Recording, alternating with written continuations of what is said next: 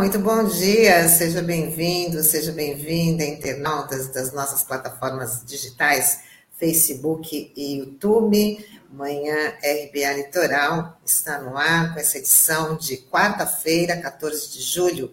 Junto comigo, Sandro Tadeu, Douglas Martins. Bom dia. Bom dia, bom dia, Tânia, bom dia, Douglas, bom dia, Taig Norberto aqui nos bastidores e um bom dia especial aos internautas, aos nossos internautas. Bom dia, Tânia. Bom dia, Sandro.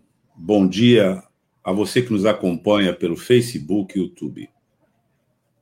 Então, antes da gente começar a informar, vale a gente destacar que o presidente Bolsonaro foi internado né, na madrugada de hoje, que ele sentiu fortes dores abdominais. Então, o encontro que aconteceria hoje às 11 horas com o presidente do STF, Luiz Fux, e também com os presidentes do Senado e da, da Câmara dos Deputados, o Rodrigo Pacheco e a Lira, foi cancelado, e já muita especulação aí, devido aos soluços dos últimos dias do, do presidente, né? Ele acabou sendo internado agora no Hospital das Forças Armadas.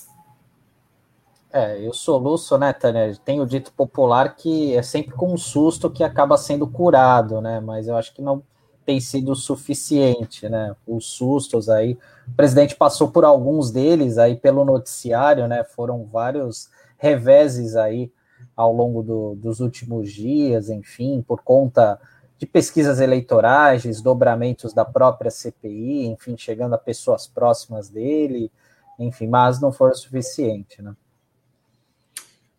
É, a ver, né? O que que está acontecendo aí, né? Porque vem um comportamento estranho, né, do presidente da República, essa história de soluço.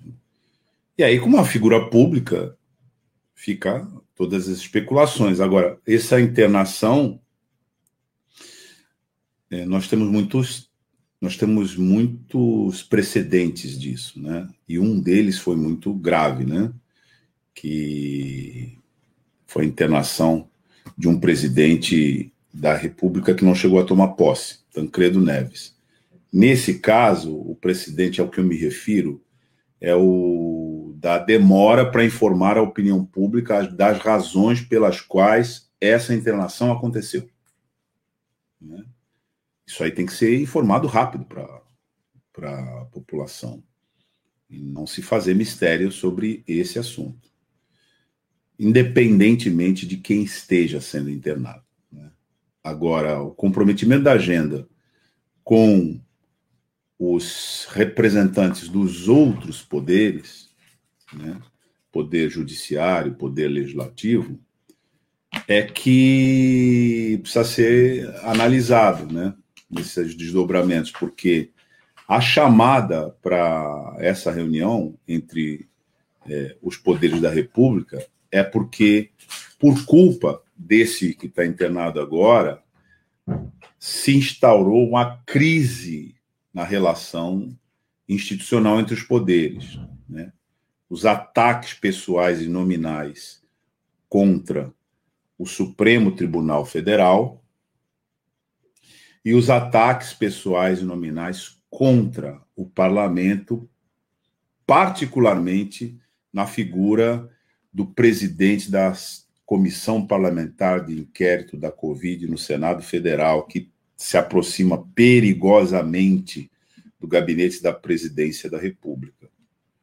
Então, é, não sabemos avaliar se essa internação a essas alturas do campeonato é, é um gol a favor ou contra o internado. Né? A gente acompanha aí no decorrer do dia quais são os, os informes dos boletins médicos sobre a situação do, do Bolsonaro. Mas vamos falar que ele, ele, o presidente Bolsonaro, sancionou a lei que permite a privatização da Eletrobras ele vetou temas importantes, como reaproveitamento de funcionários, proibição de extinção de subsidiárias e medida para diminuir a conta de luz. Quer dizer, também essa decisão, além de todos os prejuízos, né, vai engrossar a fila de desempregados. É, e a gente comentou bastante né, sobre essa questão da Eletrobras, que era uma das grandes empresas aí que estavam na mira é, das privatizações do governo federal desde o ano passado, né? A gente fez essa, abordou bastante essa questão na última quinta-feira, quando a gente trouxe um representante do Sindicato dos Correios aqui. É, e realmente, né, Tânia? E, e, é impressionante que ainda algumas pessoas, alguns trabalhadores ainda defendem o Bolsonaro, né? Porque pelo menos três pontos de pauta, né, prejudicam diretamente os trabalhadores, né? É, como, por exemplo, a obrigatoriedade né, do, da, é, do governo reaproveitar durante um ano os empregados de, dessas empresas que forem demitidas, das empresas que forem privatizadas e que forem demitidos sem justa causa, esse era um ponto importante. É, e até mesmo a compra de ações é, do, de ações é, por parte dos funcionários com algum desconto, enfim, né? E até mesmo a extinção, incorporação e fusão de algumas subsidiárias aí da Eletrobras, que é o caso da Eletronorte, Furnas, Eletrosul, enfim, né? Então, é, é um projeto aí é, que afeta a soberania do país, né? E também justamente no momento de crise hídrica, né? Onde a gente está falando aí, é, estamos às vésperas aí de um possível apagão, de um possível racionamento de energia, né? Porque como os especialistas têm apontado. A atitude eh, do presidente da República, ela é perversa. A pauta neoliberal, que é uma pauta que pune a sociedade, pune os trabalhadores, pune quem vive de trabalho e recebe como contrapartida do seu trabalho o salário, essa direção que o país tomou é uma direção de que há uma indiferença para quem é, vive do seu trabalho. O problema é esse que nós estamos falando aqui, a percepção da sociedade de que é isso.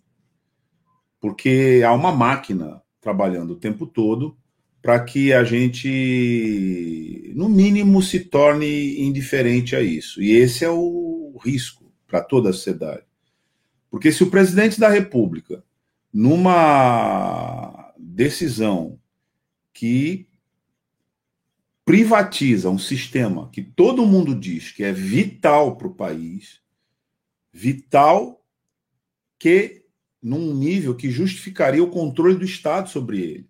Então privatiza, abre mão, entrega isso para a lógica do lucro da iniciativa privada, 100%, e ainda, na saída dessa privatização, proíbe né, reaproveitamento de funcionários, extinção de subsidiárias, é,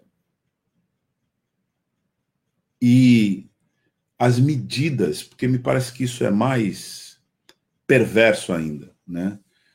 É, para defender o consumidor do aumento que virá é, da conta de luz, se alguém tem alguma dúvida, é só ir até a bomba de gasolina e comparar os preços, porque essa vai ser a mesma lógica. O resultado disso é a expulsão de mais uma quantidade imensa de brasileiros e brasileiras do mínimo da civilidade que exige hoje que você, por exemplo, tenha luz elétrica. Mas uma medida dessa bota fora né, dessa realidade milhares de brasileiros. Mas a percepção, que é isso que eu insisto aqui, dessas medidas como medidas anti-povo e em favor da concentração brutal de renda, que é outra característica aqui da nossa sociedade, essa percepção ainda não é, amadureceu ao ponto da gente impedir isso. E isso é que precisa ser feito. É, essa medida vem num pacote que reúne quatro medidas que estão sendo cumpridas. A primeira era a privatização de poços eh, do pré-sal, foi encaminhada com efeitos danosos em vários lugares, inclusive aqui na Baixada Santista, que é de onde nós estamos falando, com o fechamento do escritório de geologia aqui na nossa área, que a gente já falou muito sobre isso. A segunda medida era a privatização dos Correios, em curso e também com igual perversidade. 100% dos Correios entregue a empresas estrangeiras. A terceira medida prometida no final do semestre passado, aliás, todas para serem executadas no final do semestre passado, e estão sendo executadas agora, era exatamente essa, da privatização do sistema Eletrobras. E a última medida é a privatização do Porto de Santos, da autoridade portuária, que o porto vai ser administrado lá de longe, sabe-se lá por quem, que não tem menor relação nem com o país e muito menos com a cidade. Né? Tanto que estão é, preparando a cidade para receber um, um, depósito em quantidades muito superior de nitrato de amônio, que foi aquilo que acabou com aquele porto de, de Beirute, que impressionou o mundo, parecia uma bomba atômica. Então, é, isso é um pacote em andamento. A percepção da sociedade teria de alcançar essa dinâmica, porque o presidente da República ele é apenas um serviçal de quem promove essa política. Um serviçal que agora se tornou disfuncional porque ele não consegue é, falar duas palavras sem que três sejam estupidez, né? desacato, é, enfim, uma exposição do nível é, baixíssimo dessa figura e de todos que o seguem. Então, de certa maneira, ele se tornou disfuncional porque é um, uma, um busca-pé, né? Você não sabe para onde vai e quem vai queimar. Então, ele tem que ser tirado mesmo, mas é preciso é, associar a retirada dele à reversão dessa política que nós estamos colocando aqui, né? Que aniquila com o país. Porque esse programa a despeito de todos os contratempos aí do Bolsonaro, etc., e das rusgas e encrencas pessoais dele com quem quer que seja, investiga investigações agora que dão conta né, do emporcalhamento dele nessa coisa da corrupção, a despeito de tudo isso, esse programa vai muito bem, obrigado. E tem aliados e defensores é, que querem até se livrar do Bolsonaro porque ele está dando problema para esse programa. E essa percepção a gente tem que ter. E a gente vai falar um pouquinho também sobre a CPI da Covid. O presidente do STF, Luiz Fux, anunciou que cabe à CPI decidir o que fazer com a diretora da Precisa, Emanuela Medrades, que se recusou a falar na comissão ontem. Fux argumentou que não existe direito fundamental absoluto, já que sua liminar autorizou a depoente a não responder apenas perguntas que poderiam incriminá-la. Por conta disso, os senadores remarcaram depoimentos de Emanuela para hoje. O diretor da Precisa, Francisco Maximiliano, também depõe hoje. É, são depoimentos importantes, né, é, do representante da Precisa, uma empresa que foi fundada aqui em Santos, como a gente já mencionou em outros programas, né, e é um depoimento essencial, né, do, desse representante da empresa, enfim, que já descobriu, já começaram a fazer alguns levantamentos, né, dizendo que ele recebia auxílio emergencial, apesar de ser uma grande empresa, uma grande fornecedora, e a CPI fica também numa sinuca de bico ali diante dessa situação, né? Com, a, com essa representante da empresa, porque o, o que ficou evidente ontem é que ela não queria falar para não comprometer o seu chefe, né? Enfim, o representante da empresa, então é muito difícil para os senadores limitarem para saber até onde ela pode ir ou não, né? Enfim, é, realmente é muito complicado. Essa decisão do Fux é realmente é estranha e deixa muito é, muitas coisas no ar, né? Então é, é, é, bem, é bem complicado. É porque quando a pessoa vai depor né, na condição que sugere um indiciamento, não como testemunha, mas como parte né, de uma suposta operação ilícita, ela vai com a garantia da defesa é, ampla, né, que implica no direito de não incriminar a si. Isso é básico no direito penal e, particularmente, no direito processual penal. Você não é obrigado a produzir prova contra você mesmo. Essa é a lógica. Mas isso não necessariamente se confunde com o direito de ficar em silêncio sobre tudo. A discussão é o que é que uma pessoa dessa envolvida, como tantas outras, nesse nível, com operações que agora o país vai percebendo, alguns estarrecidos, outros nem tanto, porque se sabe que esse governo foi fruto de uma fraude, e a fraude continua. então, é uma pessoa que vai depor nessa condição, o que, é que ela poderia dizer que não significaria uma incriminação a ela própria, já que ela faz parte do esquema? Isso é muito difícil de você discernir mesmo. Quando o Supremo Tribunal Federal confere essa proteção, que não é a proteção do Luiz Fux, o caso, o presidente do Supremo Tribunal Federal, é uma, é uma proteção que está na Constituição.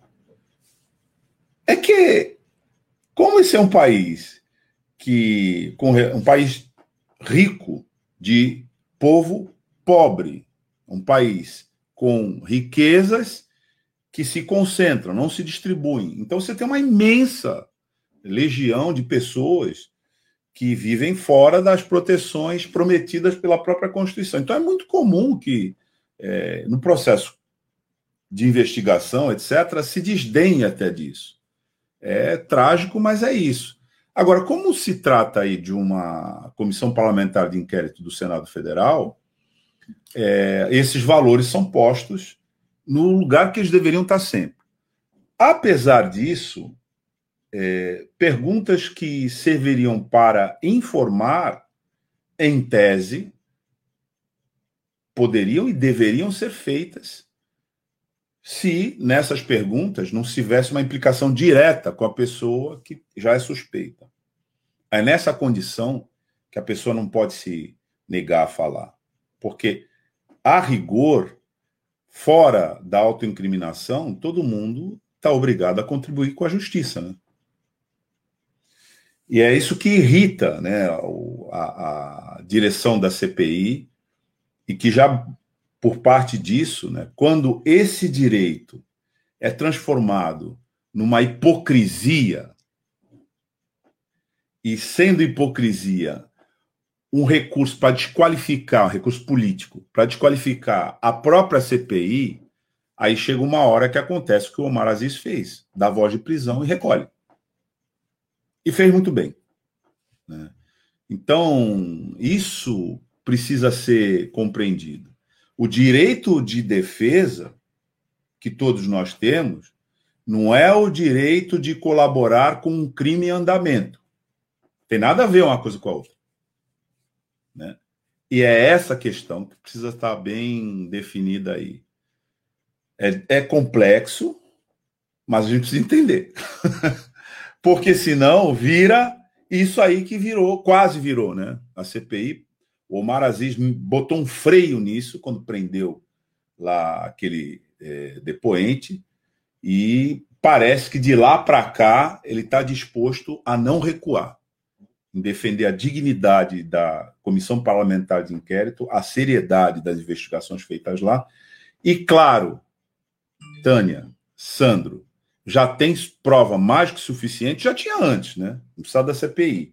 Mas com relação à CPI, que é uma CPI que envolve investigações de acusações muito graves, como a de genocídio,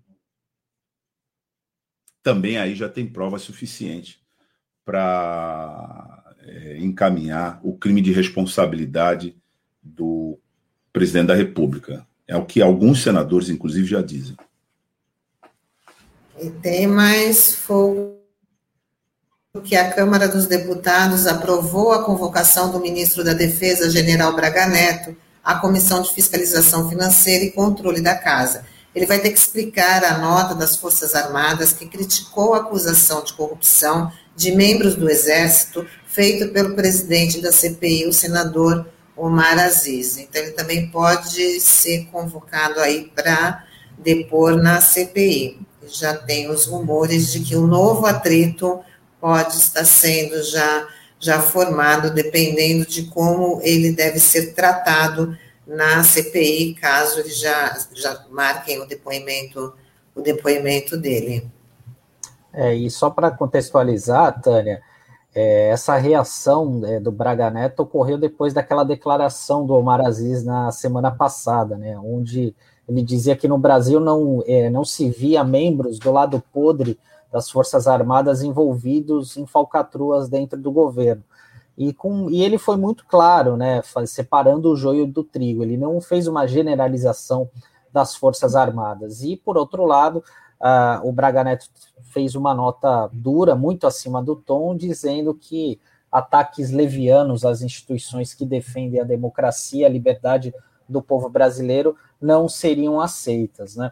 Cabe realmente ao Congresso pedir explicações, enfim, até porque eu acho que a resposta foi muito amena em relação àquela nota oficial do Braga Neto, até porque o Ministério da Defesa ele não, não deve esconder irregularidades ou atacar quem investiga a corrupção. Ele tem que identificar e responsabilizar, enfim, quem comete o crime, enfim, essa que é a, é, esse que é o papel de quem está no poder, né? E como você falou na CPI, né? É, o Renan Calheiros disse ontem também que o depoimento do Braga Neto é fundamental, porque a gente tem que lembrar que no ano passado, quando é, o Mandetta começou a ser afastado e ser escanteado pelo governo, quem começou a vir a público para falar sobre pandemia, sobre essa coordenação nacional, foi justamente o Braga Neto, né, que é uma figura que meio que foi esquecida aí pelo noticiário. Então, é, eu acho que é importante sim esse, essa participação dele na CPI para dar esclarecimento sobre alguns pontos relacionados à, à,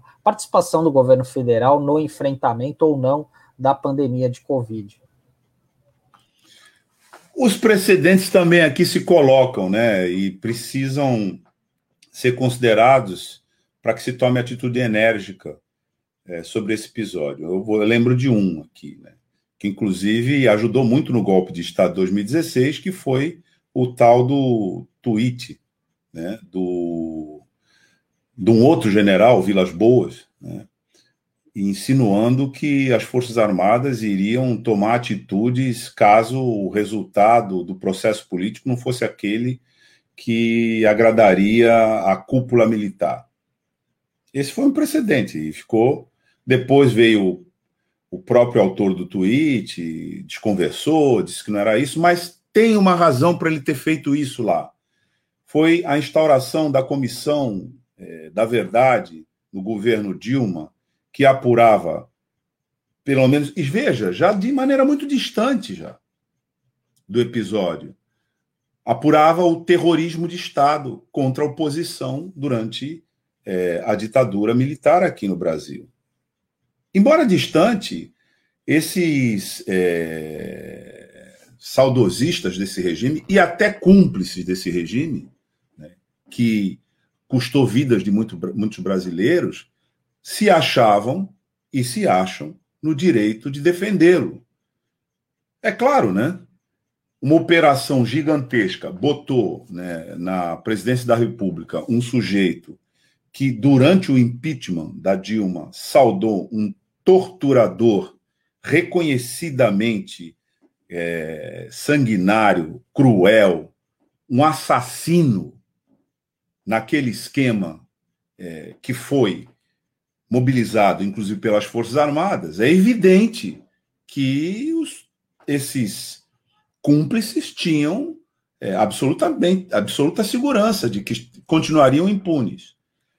Essa é, atitude do Braga Neto é uma atitude que trabalha com aquela lógica e que exigiria mesmo uma resposta do poder institucional sobre qual é o teor, qual é a importância, qual é a conveniência, qual é a oportunidade de se falar isso agora.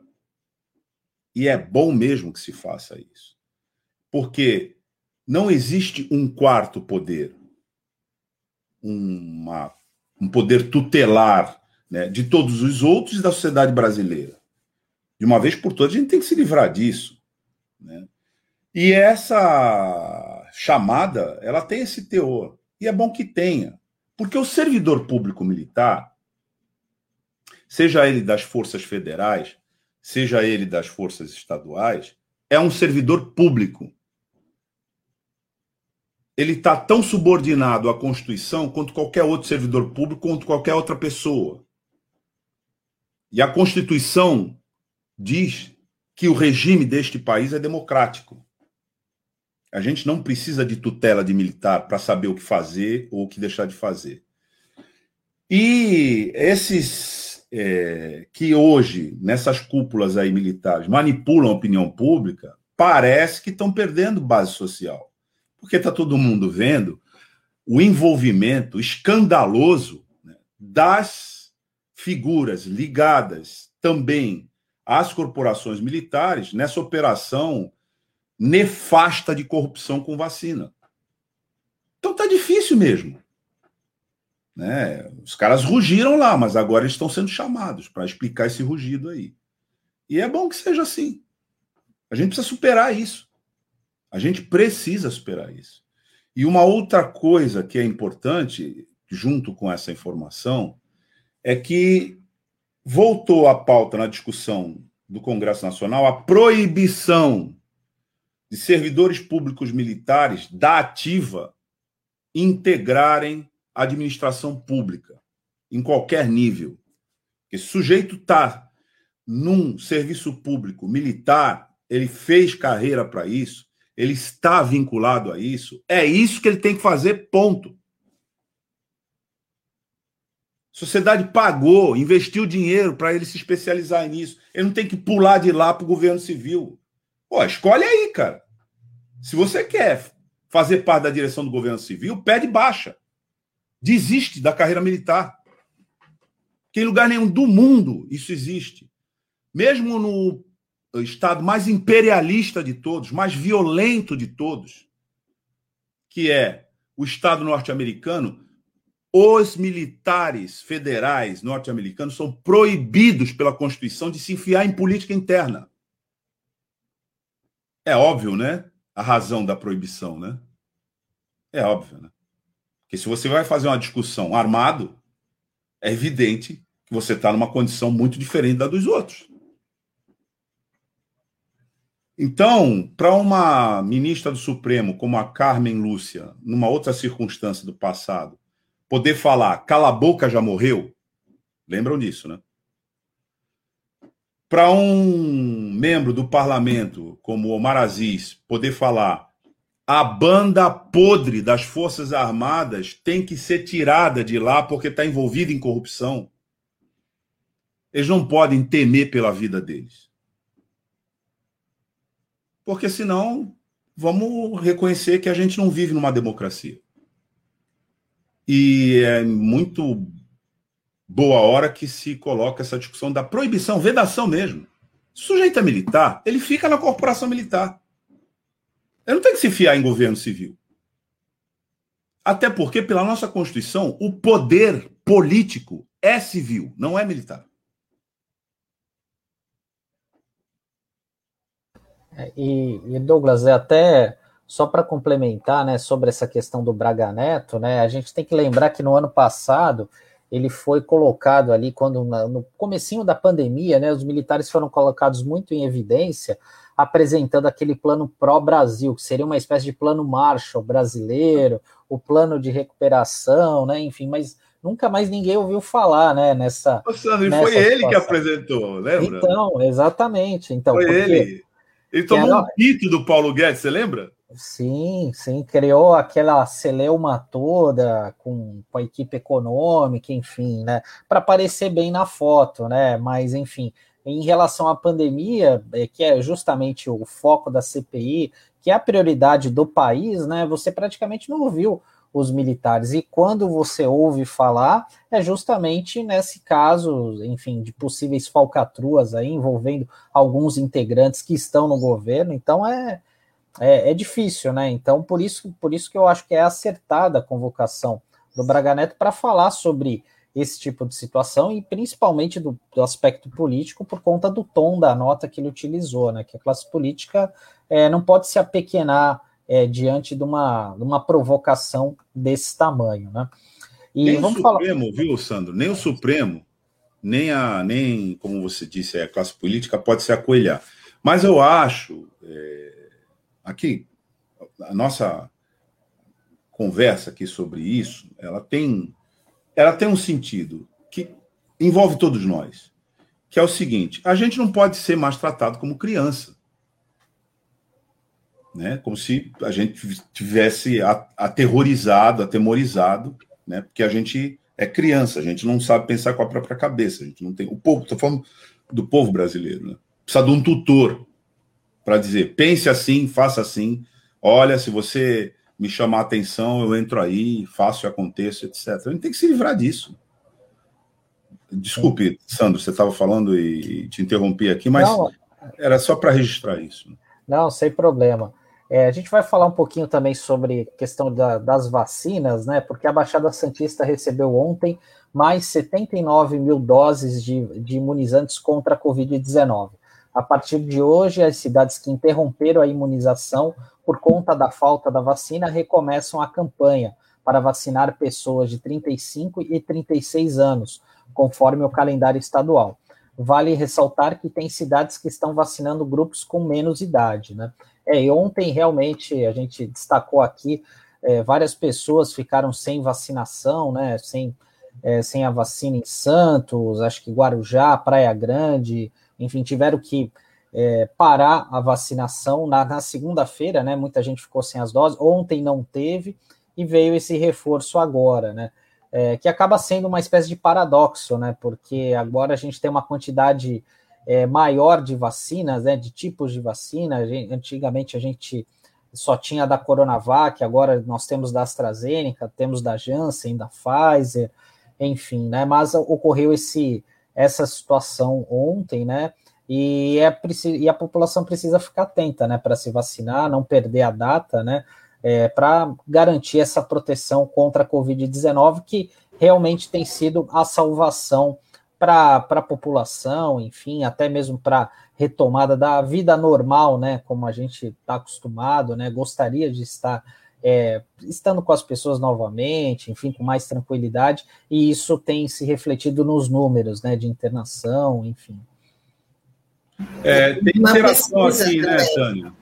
É, deixa eu só falar da pesquisa, já que o Sandro tá, falou da, da vacina, que muita gente está a favor aqui da, da, da, das vacinas, porque uma pesquisa do Datafolha mostra que 94% dos brasileiros se vacinaram ou pretendem se vacinar contra a Covid-19. O levantamento aponta uma adesão recorde à imunização contra a doença desde que a consulta começou a ser feita. Então, por mais que tenham aí os negacionistas, o governo lutando contra, né, é, a favor aí do vírus, desprezando as vacinas. Agora a gente sabe que tipo de vacina que o governo, né, que o governo apoia, que o governo quer. Então, as pessoas, mesmo assim, as pessoas estão querendo se vacinar, estão aí, quem não, não recebeu ainda, que são, agora são os mais jovens, né, estão aí na expectativa de receber a primeira dose. Então, isso aí é muito positivo, porque só com grande parcela da, da população vacinada é que vai poder se conter aí o contágio da, da Covid-19. Mas vamos ler as interações que os nossos internautas estão, estão falando aqui para a gente. A Fabiana Prado Pires de Oliveira, ela fala, é, presidente motoqueiro, presidente, péssimo presidente uma fala do Omar Aziz ontem lá na CPI do, do Senado, e ela falou, o Omar Aziz falou tudo. A Cidinha... Tânia, e o Omar Aziz fez uma referência à fauna amazônica, né? A Cidinha, ela fala rumo à organização do hashtag 24J, hashtag fora Bolsonaro corrupto e hashtag impeachment já.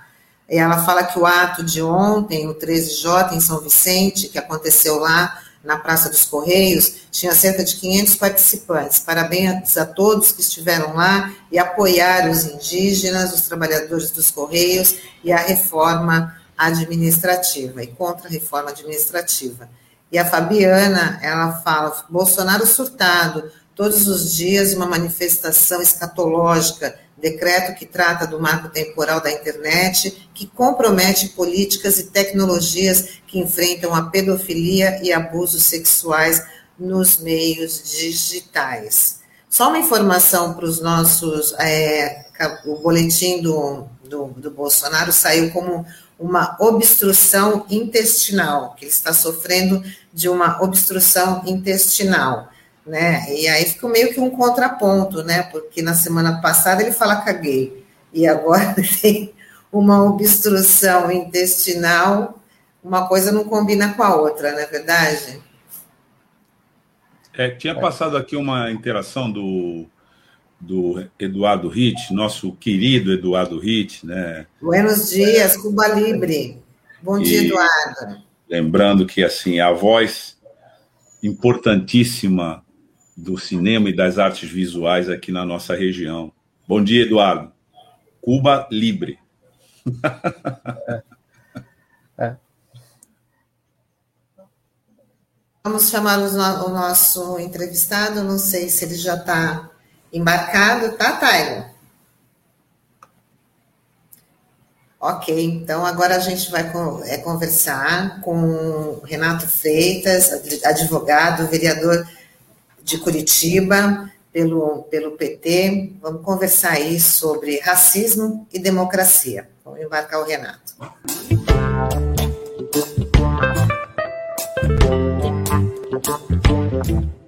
Bom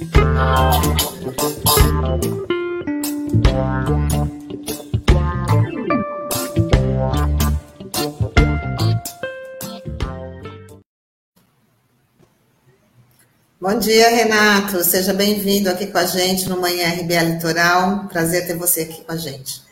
Bom dia, Tânia. Salve, salve, Douglas. Salve, Sandro. Bom dia, Renato. Bom dia, Renato. Bom dia, Renato. Renato, tudo bem com você? Tá muito frio aí? Curitiba? Olha, tá, tá um pouco friozinho, só que pra gente aqui já é tendo um solzinho para dar uma enganada, já dá para usar até camiseta.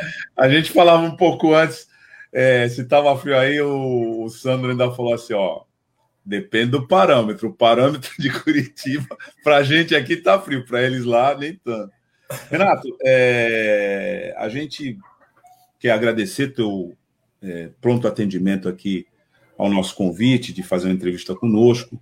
Lembrando né, a nossa audiência, nós estamos conversando aqui com o Renato Freitas, que é vereador em primeiro mandato pelo Partido dos Trabalhadores na Câmara Municipal de Curitiba e vem é, se afirmando, né? E eu poderia dizer até nacionalmente, com as abordagens e as reações diante é, do racismo né? e, de certa maneira, é, do racismo traduzido na violência do aparelho de Estado. O Renato vai falar um pouquinho aqui sobre ele, né?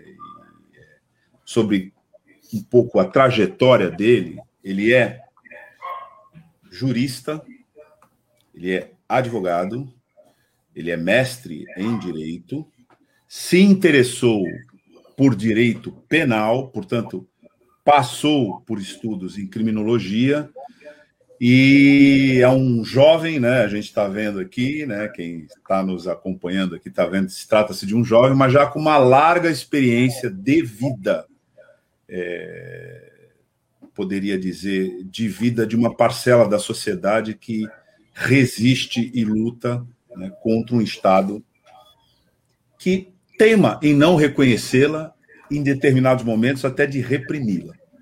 Então, Renato, Quero começar aqui essa entrevista nossa, né? É, primeiro perguntando um pouco, vou fazer uma pergunta porque cabe aqui. Quem é Renato Freitas? Né? Como é que você apareceu nesse mundo aqui e no radar, né, de, das instituições? E falasse um pouquinho dessa, inicialmente, dessa experiência que você está começando de ser um parlamentar numa Câmara Municipal de uma cidade de um estado do sul brasileiro que tem certas peculiaridades para a questão da diversidade racial. É. Fala um pouco de você para a gente aqui, no começo dessa entrevista, Renato. Olha, é muito louco, né? Quem é, né? Eu fico me vendo e qual o caminho que me trouxe aqui foi. Eu percebo cada vez mais que foi algo mais acidental do que proposital, né? nunca tive é, essa aspiração, né? Esse desejo, inclusive, de ser uma representante popular institucional, né? vereador, deputado, qualquer coisa do gênero, né? E as coisas foram acontecendo de modo que aqui estou, né? E eu tenho, é, talvez até pareça até um pouco menos, mas eu tenho agora 37 anos, né? Eu sou de 83, faço 38 em dezembro. E eu vivi um, um tempo da minha vida é, em situações mais limite, limítrofes, assim, situações mais de maior tensão, de privação de direitos. Então, quem sou eu? Eu sou um rapaz comum da periferia, filho de uma imigrante nordestina, Dona Raimunda, da Paraíba, que saiu muito cedo ainda do São José de Princesa, no sertão, e foi tentar a vida em São Paulo, onde eu nasci, onde minha mãe conheceu o meu pai. Meu pai foi preso, eu não tive muito convívio com ele, ele foi transferido aqui para o Paraná. Aqui no Paraná eu fui batizado, é, batizado, não fui registrado no cartório do lado do presídio, ali do AU, e morei na região metropolitana de Curitiba, Almirante Tamandaré, depois morei 15 anos em Piraquara, na vila onde fica o complexo penitenciário do Paraná, então tem lá umas seis unidades prisionais, masculino, feminino, para criança, para criança adolescente, não, para adolescente, né? É, regime semiaberto, todo o complexo lá. Do outro lado da vila, isso na parte de cima, do outro lado da vila, na parte de baixo, tinha, durante a década de 90, sobretudo, que foi onde que eu morei lá, é, final da década de 80 e toda a década de 90, bem dizer, tinha também um leprosário, que era uma colônia para pessoas que tinham hanseníase, na época falava lepra, né? Então, e, e, na época tinha uma tinham colônias, né, para onde essas pessoas iam para se isolar do resto da sociedade e, e ficar lá, né, um centro de estudos e, e, uma colônia de leprosos. Então, de um lado era uma colônia, de outro lado era complexo penitenciário, de um lado era uma fazenda e do outro lado um, um, os eucaliptos, né, um mato, né, a floresta. Então, era um lugar muito isolado, estrategicamente isolado, para colocar, para abrigar essas instituições que também têm uma necessidade de que elas sejam isoladas. Né? Então eu vivi de forma muito isolada na, em casa aí de, de, ocupação, né? Nossa casa lá, primeira, as duas casas na verdade que a gente morou, duas a gente morou mais, mas as duas principais eram invasão, né? Gente, uma invasão, uma ocupação, né? Também fala hoje em dia, né? Não termo mais correto, né? Era uma ocupação, daí depois era uma ocupação lá em cima. E meu pai acabou saindo da cadeia quando eu tinha uns uns 14, 15, morreu também, então não tive muito, muito contato. E minha mãe trabalhava em casa de família e tal, minha mãe não tinha terminado ainda ensino fundamental, voltou para terminar o fundamental depois de mais velho, depois nós três, então eu fui criado muito, e minha mãe trabalhava muito, né? Então fui criado muito na rua, com meus amigos e tal, e fui cada vez mais aderindo a uma lógica coletiva da rua, da periferia, mas sobretudo da rua. E o rap foi aí o meu grande norte, né? Eu que não tive pai, não tive essa experiência, então eu, eu consegui é, ver no, nos primeiros discos ali do Racionais, ali no Raio X do Brasil, em alguns outros aí, de alguns outros grupos ali, é, um, um norte para mim, um postulado ético, uma linha de, de uma linha teórica, digamos assim, orgânica, né, dos intelectuais orgânicos da periferia, que me dava autoestima, que valorizava a minha figura enquanto pessoa negra, que fez eu construir meu próprio senso de negritude e aceitação, sobretudo aqui em Curitiba, como a gente está falando, uma cidade gelada, né? E além de gelada no clima, né, é gelada também no trato entre as pessoas. Né? Os curitibanos se orgulham, inclusive, disso, de serem pessoas mais fechadas, mais frias, menos é, é, calorosas no trato com as outras pessoas e a, a expressão maior disso daí é uma lei, por exemplo, que teve aqui em Curitiba, que eu votei já é, tratando das duas questões, como está sendo eu ser vereador, né? Teve uma lei aqui, é, recente, aqui em Curitiba, que o prefeito mandou para a Câmara dos Vereadores e do dia para a noite já conseguiu as três assinaturas necessárias para o regime de urgência, né? Que a base é dele, né? Que dizia o seguinte: multe-se em até 550 reais aquele que doar alimento para a população em situação de rua, para a população que tem fome no centro da cidade. O prefeito, que já acorda as pessoas quatro e meia da manhã, cinco horas, com um caminhão de, de pipa, né, com, com jatos d'água, e com a guarda municipal é também aquele que queria retirar que a primeira medida dele é, enquanto prefeito foi retirar o guarda-volumes da população em situação de rua do centro da cidade. As pessoas começaram, ele achou que as pessoas iam sair do centro. As pessoas continuaram andando no centro, só que com a sua coberta nas costas e tal. Ele ordenou que a guarda municipal desapropriasse essas pessoas, retirasse delas o cobertor e, e os demais pertences, o colchão, etc.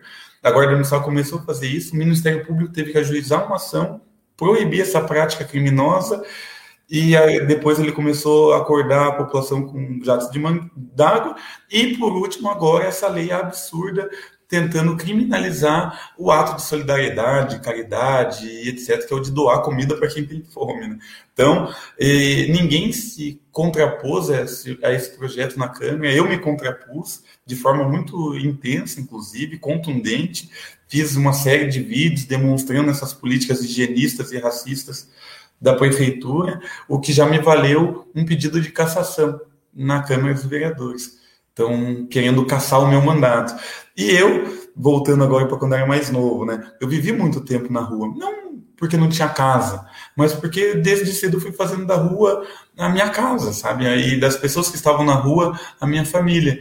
Então, muitos amigos meus acabaram morrendo, outros é, sendo presos. Eu fui um, um, um, jovem também em conflito com a lei. Eu, o primeiro salário que eu comi, eu mesmo que fiz o corre, digamos assim, né?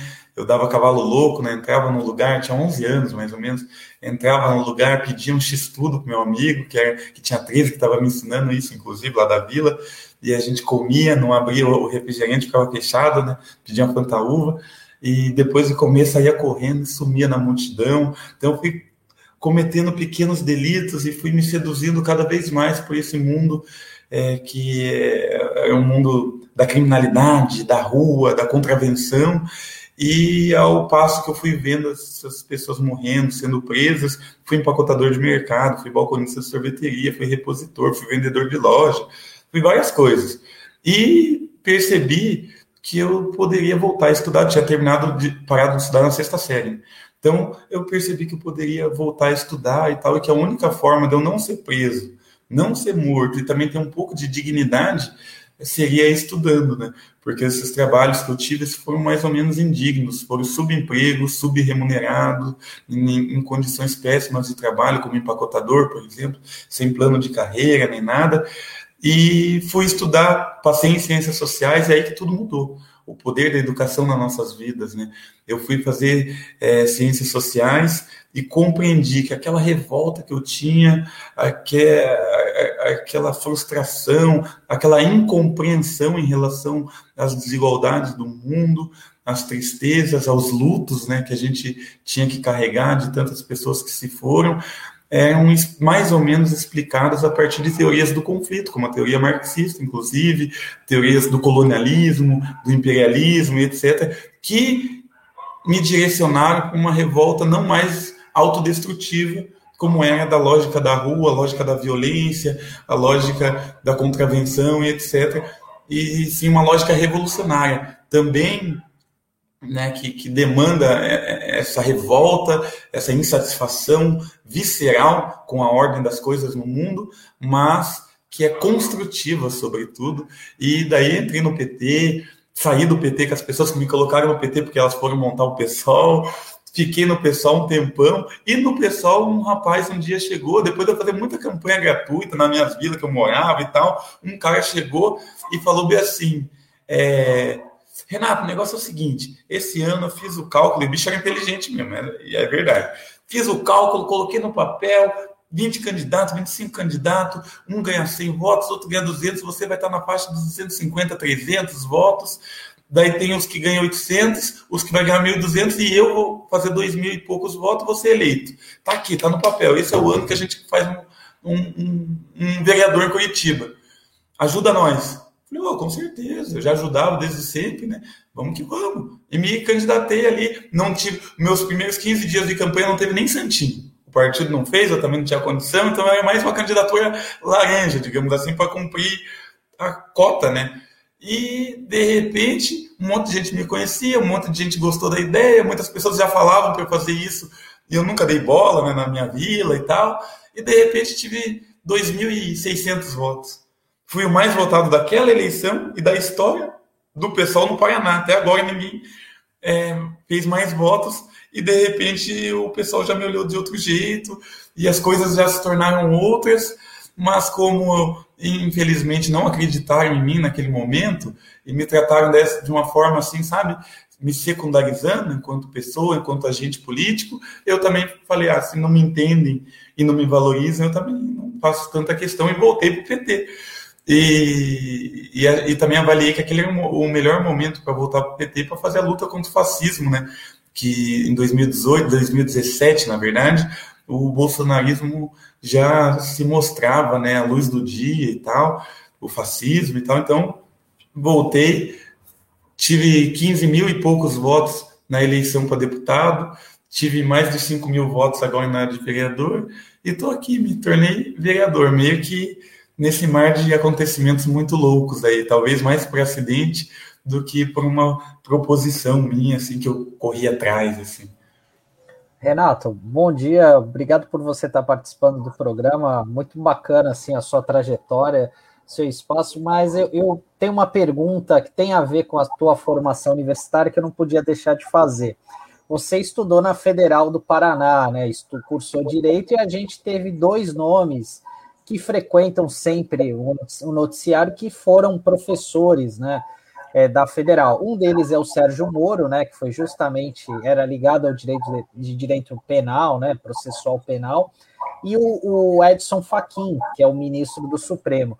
Você chegou a ter contato com eles, aula com eles, enfim, porque a gente sabe muito da, da postura do Moro como juiz, como ministro da Justiça, mas pouco a gente sabe é, de como que ele era como professor, enfim, né? Eu queria que você falasse para a gente, assim, se você teve aula com ele, qual que era a impressão ali entre os acadêmicos, entre os, os estudantes, né, sobre essas duas figuras, tanto do Sérgio Moro como do Luiz Edson Fachin.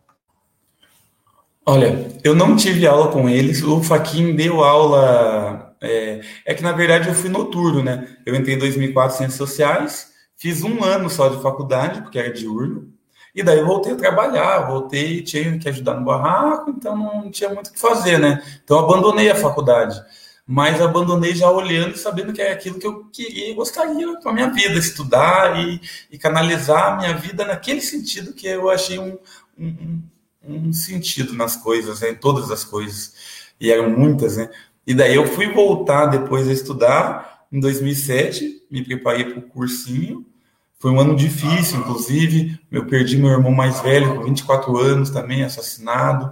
Então, foi um ano de violência, de depressão, de desgosto, desânimo. E, por sorte, novamente, no final do ano, eu passei no vestibular, pelo regime de cotas, graças a Deus, graças às políticas públicas também do governo Lula e graças à luta do movimento negro também, que não foi fácil para conquistar, né? É foi uma conquista, né? As cotas. Passei, entrei em direito em 2008 e noturno, né? É aí que eu queria chegar. O, os melhores professores, ou pelo, pelo menos os que se assim se intitulam na Universidade Federal do Paraná, só dão aula para o diurno. O noturno é como se fosse um curso é, secundarizado, sucateado, colocado de lado, porque ele faz parte desse perfil, né? De pessoas mais pobres, de pessoas que precisam trabalhar, de, é um outro perfil. Então, o Moro e o Faquin só davam aula, só davam aula no diurno. Mas o Moro pouco dava aula, na verdade. Ele colocava muitos assistentes para darem aula. Então ele já foi meio mandrake já desde o início. Né? O Joaquim ainda era mais sério e gostava da aula. Mas o Moro não. Ele faltava milhões de aulas. Se você lembrar, antes do negócio do Lula, você vai ver que o Moro foi convidado por um dos ministros do STJ, se eu não me engano, para ser assistente dele. E ele queria dar, é, ser assistente desse juiz em Brasília, e foi, muitos meses ali, assistente, e, e não queria romper o vínculo dele com a UFPR. Então ele dava aula lá e mandava os doutorandos dele, os orientandos dele, darem aula no lugar dele na UFPR. Então é uma coisa absolutamente ilegal, imoral, assim, e que a comunidade ali, do, discente e docente ali na, na, na, na universidade, criaram uma, um, um repúdio, assim, um, uma rejeição à figura do Moro e também pela arrogância, né? Ele sempre foi é, conhecido pela arrogância. Então, esse ser humano Moro que a gente vê hoje em dia, ele já era ele mesmo ali nos corredores da UFPR. Então, não tem. É uma terceirização acadêmica, vamos dizer uma assim. Uma terceirização acadêmica, exatamente. Lamentável. Já o Faquin era considerado, primeiro, progressista, porque ele atuava em algumas causas da esquerda e tal, é, ajudava, auxiliava e tal. E, segundo lugar, como uma pessoa muito técnica, muito inteligente, muito técnica, exigia muito dos estudantes, ele. E, em terceiro lugar, uma pessoa que tinha uma, é, uma boa passagem por todos os lugares, assim, né? Pelos corredores do fórum, o respeito dos desembargadores, de ministros da STJ, da, da elite curitibana. Então, o Faquin é é, essa pessoa, é, o déspota esclarecido, digamos assim, né? Diferente do Moro e o Bolsonaro, que é o déspota mais é, ignorante, desprezível, mesmo que se consubstanciou na figura do fascismo, né? Mas, resumindo, não tive aula com eles. Renato, é, eu queria que você dividisse aqui, compartilhasse com os nossos internautas, com a gente também, esse recente episódio que aconteceu com você, da sua prisão, que foi em junho, que foi aí um, né, uma, foi um racismo, né, que foi uma, um caso de, de, de, racismo mesmo. Queria que você contasse aqui para a gente, né, como é que foi esse episódio aí. Olha, eu estava na praça, na, era um dia, era uma sexta-feira e era um feriado local não lembro se é aniversário de Curitiba, o que que era, um, um feriado local. Tanto que a câmera não funcionou, não abriu, né? E falei, nossa, vou dar um ar para a cabeça, porque orra, tá, tá bem corrida ali a câmera, bem corrida. E daí eu falei, ah, vou jogar um basquete, chamei meu camarada, vamos jogar um basquete, ouvir um, uma música, ler um rap, espairecer. E fomos a uma praça que estava aberta tinha várias pessoas praticando vários esportes, tinha um, um módulo móvel da Guarda Municipal lá, tranquilo. A gente foi, estava jogando basquete. O guarda municipal que estava fazendo a ronda na praça encontrou um jovem de classe média, um bairro nobre, um jovem de classe média sentado numa grama, fumando maconha. E enquadrou esse moleque.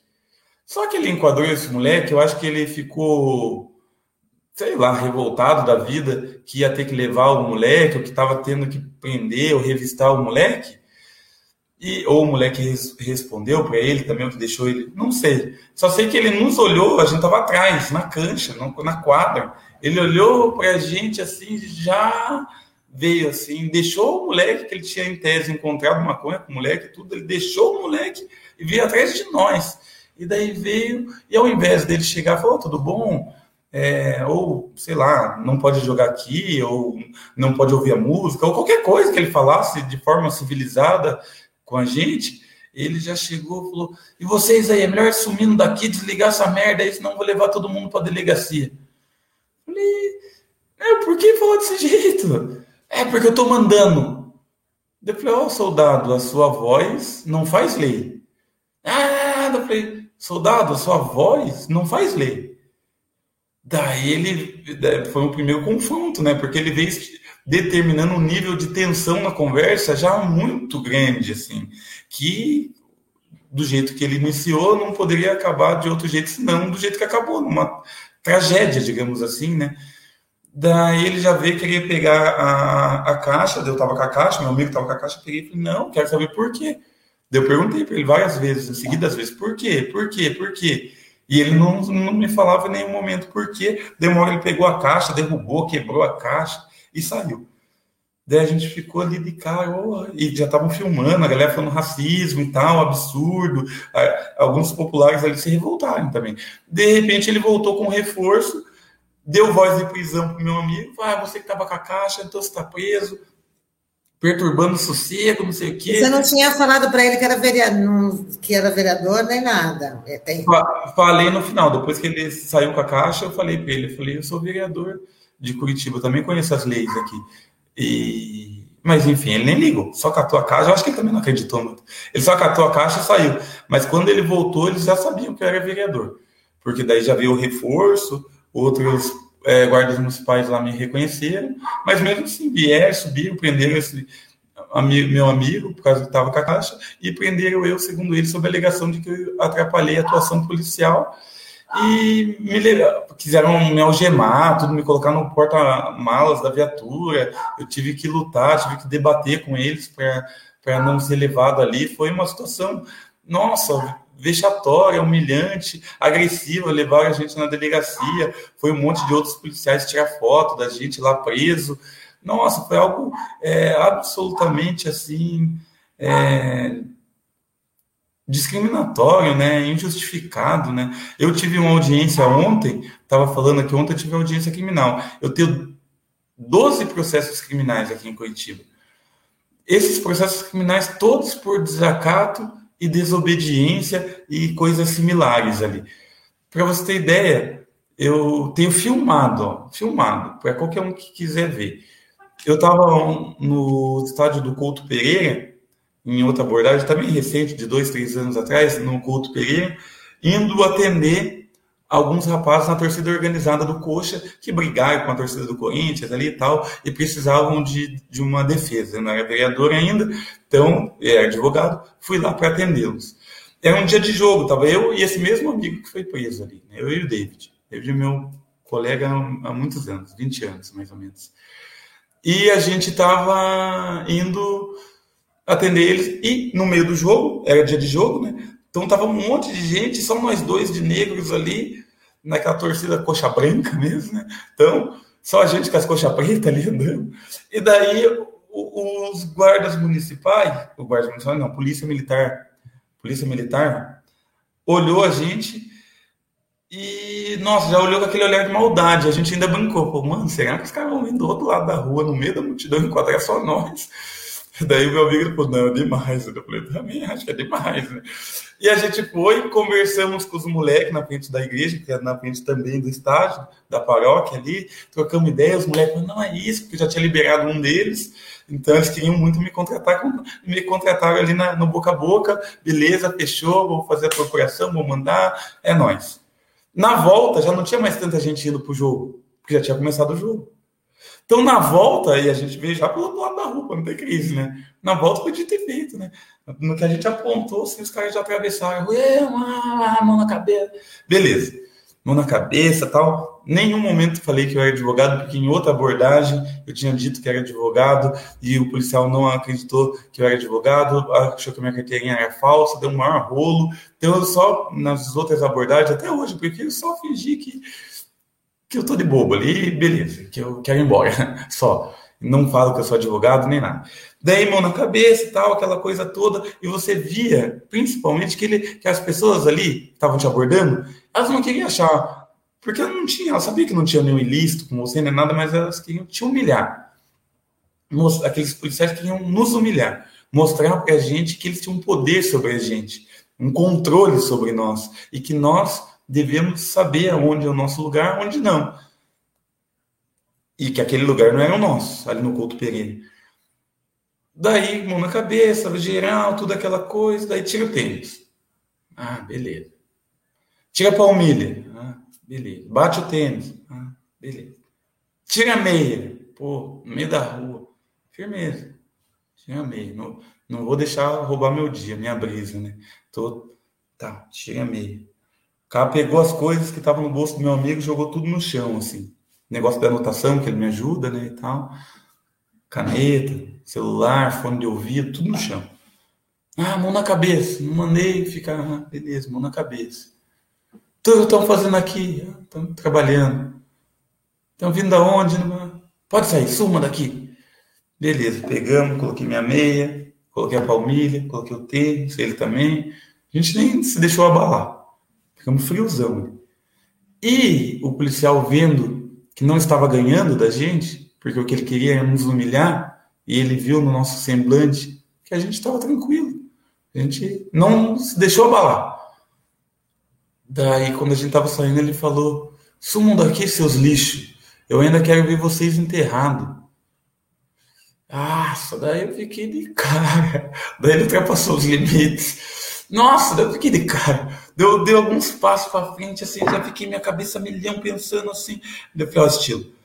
Pro David, meu, o, o apelido dele, estilo. Falei, ó, ó, estilo, o negócio é o seguinte, só confia.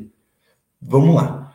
Daí ele falou, lá, onde, mano? Vamos. Já tirei o celular, liguei no, na live. Por isso que eu tenho tudo filmado. Liguei na live e já apontei, pro, voltei e apontei para eles por que, que a gente é lixo e por que, que vocês querem ver a gente é, enterrado. Suma daqui, daí ele veio, né? Suma daqui, se já for abordado, cara, você quer ser preso, suma daqui, não sei o quê. Eu fui andando assim, de costas, assim, e ele vindo, né? E eu fui andando de costas porque ele tava muito é, raivoso, o policial. E daí nessa daí já veio os de moto, assim, daí já meteu a pistola na minha cara, já daí já tive que parar de gravar. E daí eles, ah, nossa, já torceram meu braço, já tentaram pegar meu celular. Eu olhei pro lado do meu amigo, já tava apanhando também. Meu Deus, daí o negócio ficou louco. E daí veio uma menina na esquina, que por sorte era minha caloura no, no, no curso de Direito da, da UFPR. E quando eles me algemaram tudo, daí eu falei, falei, olha, você não pode fazer isso, isso é abuso de autoridade. Ah, quem que é você, não sei o que, para dizer o que eu devo fazer. Eu falei, olha, eu sou advogado, e sei que o que você está fazendo é abuso de autoridade. Daí ele já me pegou, já me colocou dentro da, da do porta-malas da viatura, né? E bateu assim bem forte, né? E daí eu fiquei lá dentro. E daí a menina olhou isso tudo acontecendo e filmou o policial. No que ela filmou o policial, então eu também tenho filmado isso do celular dela. É, o policial pegou o meu celular que estava na mão dele, ele tinha retirado tentando apagar o vídeo que eu fiz lá em cima, porque ele não negou de ter chamado a gente de lixo e falar que a gente era enterrado, ele só falou que ia prender, mas não negou. Então ele queria tirar esse celular da gente, e tirou, né? Com muita força, violência, soco e tudo mais. E daí ele apontou para ela e falou: Esse celular, esse, esse, é? esses vagabundos estão roubando o celular vai defender eles. Deixa que o trabalho da polícia a gente faz, falou para ela, mostrando o meu celular, dizendo que eu estava roubando meu próprio celular. E daí ela falou, não, mas não sei o que, daí, daí já veio um outro policial, então me dá teu RG e tal, já que você tá filmando e tal, daí ela desliga. E daí ela chega próximo da viatura e vê que era eu mesmo que estava ali. Daí o cara abriu assim, né? Falou, esse daqui, ó, falou até que é advogado. Tipo, como se eu tivesse mentido, né? Como se eu quisesse ser. E daí ela olhou assim e falou: ele é advogado mesmo, ele é meu veterano na, na faculdade, não sei o que. Daí ele já fechou rápido ali. Falou: ah, então sai daqui, tal, tal, tal. E ele levou eu preso. Daí chegou na delegacia, disseram que tinha denúncias de pessoas do entorno que falaram que tinha dois rapazes com as nossas características tentando roubar carros é, na região e isso daí que fundamentou a minha prisão. Então, esse é um nível, né? Nossa, é muito revoltante, é. Né? É uma história que a gente ouve todos os dias, mas a gente, e assim, contada, assim, com, com tantos detalhes, é, é indigesta, muito indigesta. É, bom, queria aqui é, pedir para que o, o Taigo compartilhasse um pouco a tela aqui, esse aqui é o seu depoimento na Ordem dos Advogados do Brasil, lá do Paraná, em Curitiba, na oportunidade em que foi feito um desagravo é, diante dessa prisão que você acabou de, de citar aqui, né, ilegal. Eu vou botar só um trechinho aqui, porque queria fazer uma pergunta é, para você é, sobre, sobre isso. Tá bom? Vamos ouvir. e as coisas é, se mostraram outras para mim a partir do estudo que transformou minha vida. Toda aquela couraça que eu tinha criado é, nas periferias, convivendo com a morte prematura de familiares, de amigos, as tristes estatísticas que tanto caracterizam a periferia brasileira, tudo isso daí me gerou uma couraça para que eu pudesse sobreviver, porque sentir é também sofrer. Então, você não sentir, às vezes, é uma estratégia de sobrevivência que é a mais utilizada nos campos de extermínio, que são as periferias brasileiras. A universidade foi me retirando aos poucos essa coraça, foi me dando a possibilidade de sentir o mundo de outra forma, de perceber o mundo de outra forma. E uma das percepções foi a partir do direito, saber que nós tínhamos e temos o direito. Isso nos dá uma grande dignidade um sentimento de pertencimento ao mundo, um sentimento de igualdade, às vezes até ingênuo. E, no meu caso, foi ingênuo tanto que, ao, ao retirar essa couraça, na primeira abordagem violenta que eu sofri em 2016, em que lá sim, diferente dessa é, desse fato que é objeto do desagravo, não me identifiquei como advogado e digo por quê. Porque em 2016 eu me identifiquei como advogado. Falei, não, você não pode bater na minha nuca e bater minha testa na parede durante uma abordagem, porque eu não estou fazendo nada, você não pode fazer isso. não, não vou permitir.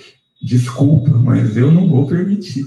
Eu estudei, eu sei, você não pode fazer isso. E ele pegou minha carteirinha da UAB e falou que era falsificada falou que poderia me prender em flagrante pelo delito de falsidade ideológica. E eu falei que não era falsificada. Ele falou que já tinha recebido a resposta pelo Copom, pelo rádio, que era melhor eu mesmo dizer do que ele precisar descobrir. E ele colocou um nível de tensão na nossa conversa que teve como fim a minha prisão. Foi hoje. Bom, é, eu coloquei aqui esse trechinho, você já tinha falado sobre isso, né? Mas eu queria que você falasse um pouco mais sobre, sobre um aspecto que você aborda aqui nessa passagem. Bem, esse depoimento, essa gravação está rodando o mundo, né? As pessoas estão, através dela, percebendo.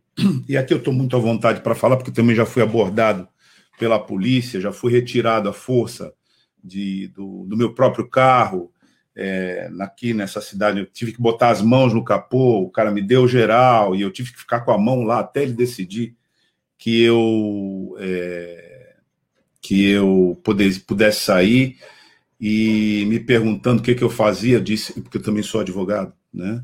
Disse que era, ele também desconfiou de mim, se dirigiu até um outro é, local onde estava um oficial, né? E eh, isso foi no centro da cidade aqui de Santos, num cruzamento que é João Pessoa, com uma rua ali que tem uma loja grande chamada Pernambucanas.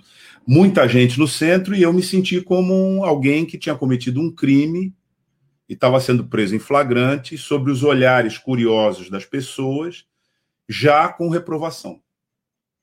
Como se eu tivesse roubado aquele carro que era meu e tivesse prestes ali, num trabalho eficiente da polícia, a ser é, preso, né?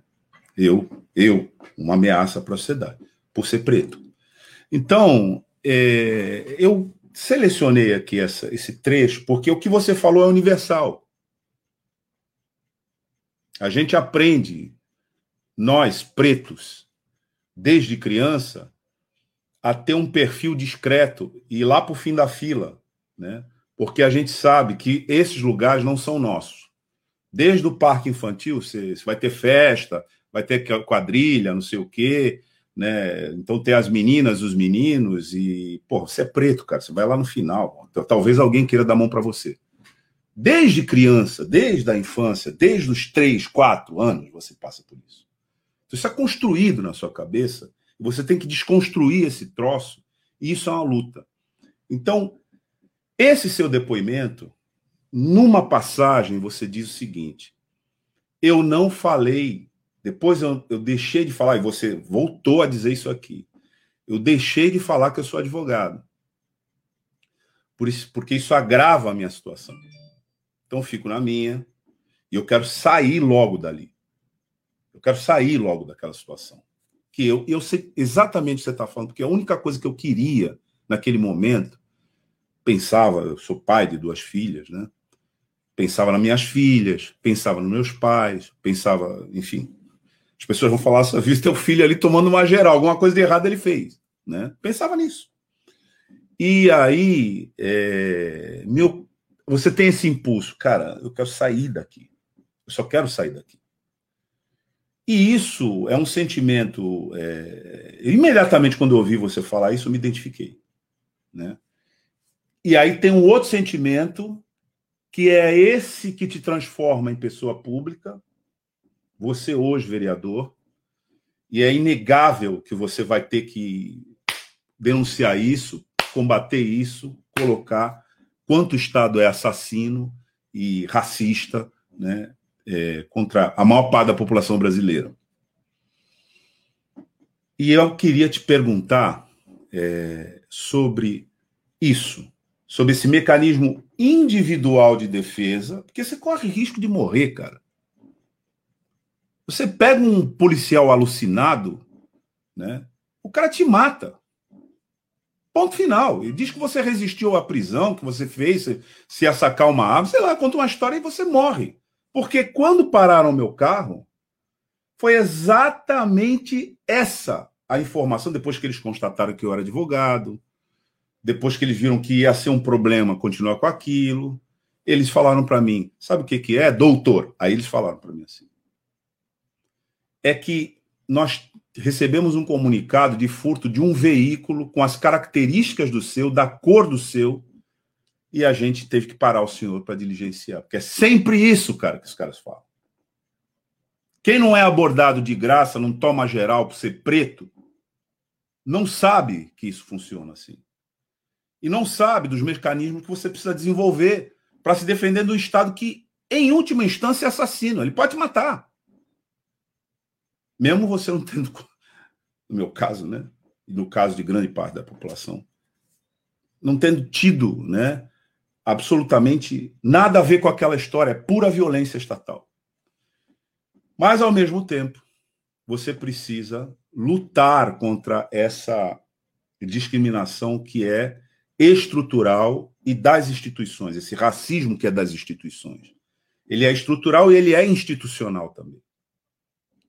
Então, minha pergunta é: como é que você se sente no plano pessoal tendo que fazer. Aqueles que nos ouvem aqui, que nos acompanham, eu peço que façam esforço para compreender o que é isso.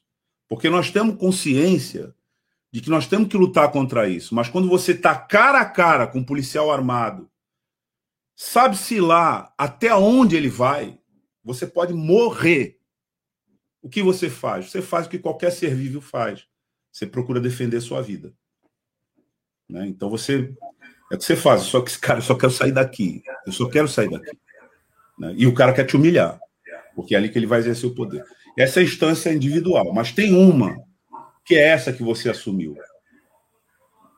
Que é a que você incorpora na tua ação, na tua ação como ser social a luta contra isso. Aí você não se defende, você, na verdade, assume a posição de combate a isso. E no teu mandato tenho a impressão que isso deve ser um dos elementos centrais da tua atuação como parlamentar. É, se desculpe, Renato, eu fazer esse longo preâmbulo, né? Aqui para te fazer essa pergunta. Jornalisticamente você faz a pergunta e pronto, né? Mas é que aí não tem jeito. Quando você contou essa história, você está contando a história, talvez, de toda a população preta desse país. Né? E pouco importa. O Estado funciona assim para ela.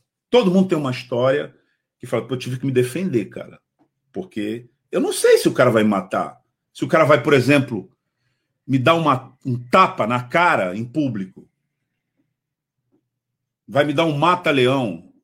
Vai pegar a minha cara, botar no chão, enfiar a bota dele na minha cara. Eu não sei. Porque é isso que a gente vê. E então tem essa para nós que estamos nessa condição e para você, né, tem essa dupla condição, né? Pessoalmente, individualmente, você tem que se defender e você já falou, eu não falo mais. Você estava falando da couraça aqui na, né, que você desenvolveu e que você ingenuamente, é isso que ele estava falando, ingenuamente eu, eu entrei numa faculdade e falei, puxa vida, eu tenho direitos, isso aqui me abriu uns horizontes, agora eu vou falar que eu tenho direitos. Aí o cara, não, você não tem direito, vai enfiar a bota na tua cara. Aí você fala, não, eu tenho que botar essa couraça de novo no plano individual. Mas aí você vai para a dimensão coletiva e, e, lá é que você faz esse combate. E você fez, cara, você chegou a essa trajetória para fazer isso. Então eu queria que você falasse dessa dessa contradição, do que, que é você ser um cidadão brasileiro preto, que ganha dimensão pública, consciente, e na sua vida particular você tem que se defender fazendo força para ficar invisível, porque você corre risco de morrer, mas na sua vida pública você quer cada vez mais ficar visível para denunciar isso que te humilha na vida individual e cotidiana. Eu queria que você falasse, porque você é vereador, cara. Agora você tem um mandato e você está é, debatendo isso no seu mandato, com certeza, queria que você falasse um pouco sobre isso. É, é, uma grande, é um grande desafio mesmo, né? Porque enquanto indivíduo, eu, por exemplo, o objeto do desagravo ali, que a gente acabou de ver ali, é, foi uma ação de um policial, sargento, terceiro sargento, Marcos Simeonato, que depois de uma abordagem numa praça pública, já em outra circunstância, né, que eu não, ainda não relatei aqui, mas estava numa praça pública, ele veio, abordou nós quatro, e depois da abordagem ele falou, suma daqui, sumam daqui. E aí de dia ainda tinha uma reunião com o líder do partido aqui do PT, o Ângelo Vagnoni, e eu falei, olha, não tem como eu sumir daqui porque eu tenho uma reunião aqui ainda mais tarde. Se já abordaram, já liberaram, já não está fazendo nada, nem tem nada, então eu vou ficar, o meu direito de ir, vir e permanecer. Ele falou, cara, você é surdo? Não sei o que, tal, já ficou alterado. Eu não, mas eu vou ficar. E daí ele saiu, daí ele voltou, já, ele saiu, confabulou, voltou e já me prendeu, já me algemou, já me colocou no porta-malas da viatura, é, e ainda ameaçou a minha vida. Falou que ia abreviar a minha vida, encurtar, segunda palavra que ele usou, encurtar a minha vida. E essa pessoa, Sargento Marcos Simeonato, eu fui ver, ele responde num, numa denúncia no GAECO por, segundo o GAECO, por integrar um grupo de extermínio na cidade de Curitiba que inclusive intimida outros policiais. E por conta desses outros policiais que se sentem intimidados por essa pessoa, é que aquela denúncia estava vindo à tona naquele momento pelo GAECO, que é um grupo organizado de, de repressão ao crime organizado, um grupo um X lá do, do Ministério Público, que acho que deve ter nos outros estados também, né, o GAECO. Então, individualmente, foi na, na frente da minha casa, seis horas, cinco horas da manhã, um carro que ficou a paisana e que tinha dois sujeitos armados tirando foto. E eu morava em outra casa, e por minha sorte, era quatro casas no terreno onde eu morava, né? E a minha era a última lá e tal. Então, é a vilinha do Chaves, né? Que eu brincava.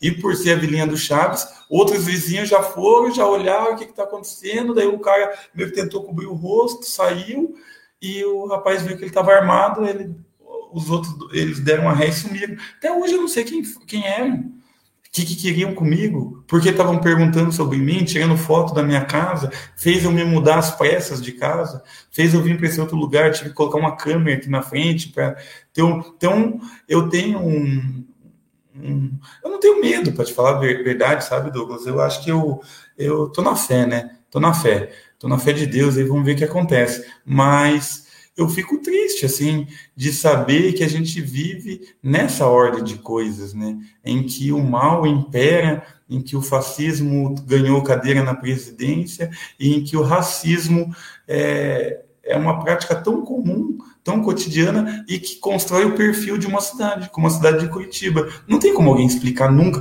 O Brasil, de forma geral, mas Curitiba em específico, não tem como a pessoa passar cinco dias aqui e não perceber o racismo violento e gritante que há nessa cidade. Porque aqui, de fato, tem uma diferença, sabe, Douglas? Aqui a gente é minoria, de fato. Porque falar da questão negra no Brasil como minoria é um erro, porque em termos de percentual é a maioria da população, inclusive, assim como as mulheres, etc. Mas aqui em Curitiba, nós somos minoria. 18, 20, 22, 25% no máximo, dependendo da pesquisa que se faça, mas é um quarto. E é um quarto que é relegado à região metropolitana e os cordões mais extremos da periferia. Então, no centro, que é também o centro, não só o centro econômico, o coração econômico da cidade, mas também o centro simbólico, onde tem a biblioteca pública, onde tem um museu, onde tem as melhores oportunidades de trabalho, onde tem a Universidade Federal do Paraná no direito, bem cravado no centro. Ou seja, todo esse universo, o poder que você acessa pelo centro, é um poder que está nas mãos exclusivamente de pessoas brancas. E individualmente, Renato é sempre um campo minado estar em Curitiba. Sempre. Então eu fico sempre receoso, a gente teme pela nossa vida, teme sempre pela nossa dignidade, porque todo momento, cada abordagem não quer saber de segurança pública, é sempre retirar um pouquinho da tua dignidade, é te impor uma condição de inferioridade, de subcidadania, é fazer você criar essa carcaça de proteção, que é uma carcaça de embrutecimento. Daí nos tornam pessoas brutas. Nós que podemos ser musicistas, poetas, cineastas, advogados e tantas outras coisas como expressão da nossa sensibilidade, do nosso intelecto, a gente é reduzido cada vez mais a uma postura bélica, porque a gente está inserido numa guerra que a gente não escolheu. Eles nos inseriram nessa guerra, em que a gente tem que sobreviver. Não é à toa que o disco do Racionais que realmente impulsionou o rap no Brasil todo e saiu para fora da periferia, se chama Sobrevivendo no Inferno. Porque é isso. A gente sobrevive a muitos, muitos, muitos, muitos. Igual você falou, eu, eu lembro da primeira vez que eu fui rechaçado, que eu fui rejeitado numa, num negócio de quadrilha. Lembro até o nome da menina Clarissa, lá da, Clarice, lá da vila. Pô, tava, sei lá, na terceira série, quarta série. E ela foi a única que, no final, só sobrou eu. Ela falou, ah, eu posso ir com ele. E ela faltou. E eu não tive par. Eu nunca tive um par numa dança de quadrilha. Eu nunca dancei quadrilha. Beleza, pode ser uma coisa boba para quem não sabe. Mas para quem sente uma vida de rejeição, isso tem significado. É um significado muito negativo. Que eu tento converter tudo isso, tudo isso que aparentemente são coisas só ruins e traumáticas, eu tento converter em pautas positivas a partir do mandato. Então, o que, que a gente fez? Ah, um projeto para câmera. Então, a gente tem um projeto para obrigar a Guarda Municipal de Curitiba a utilizar câmera corporal, câmera na viatura, GPS na viatura e o controle dessas câmeras, ligar ou desligar, não seja da Guarda Municipal, seja de, da Guarda Municipal, junto com o Ministério Público, junto com organismos aí do terceiro setor que possam fazer essa fiscalização no trabalho da guarda. Ah, o policial que me deu um tiro, ó, eu tenho uma marca de tiro na mão, ó, tá vendo? Ó? Eu tenho inclusive, ó, ó, pedaços de borracha até hoje aqui na minha mão. Ó, tomei um tiro aqui, ó, e tem os pedacinhos aqui. O guarda municipal que me deu um tiro, eu tenho certeza. E sempre eu repetindo o meu mesmo mantra. Mesma coisa, abordagem, suma daqui. Como era para esvaziar a praça, vieram em mim, eu estava panfletando para minha própria campanha. E eu falei, suma daqui não. Eu tenho direito de ir, vir. No que eu fui falar permanecer, uma pessoa absolutamente descontrolada veio de trás e já me deu o primeiro tiro de 12 de bala de borracha, mas arrebentou minha mão, era passando no meu umbigo, aqui no meu estômago, eu coloquei no reflexo, e daí já virei de costas, ele me deu outro nas costas, eu caí no chão, me arrastou pelo asfalto uns 8 metros, ralou tudo minhas costas, ralou meu pescoço, ralou meu queixo. Eu já cheguei todo sangrando na calçada, me algemou, me colocou na viatura, me colocou no porta-mala. Então, tipo, são situações assim que, oh, não precisa acontecer, né? E que quando acontece, para a gente, enquanto indivíduo, é absolutamente destruidora, né?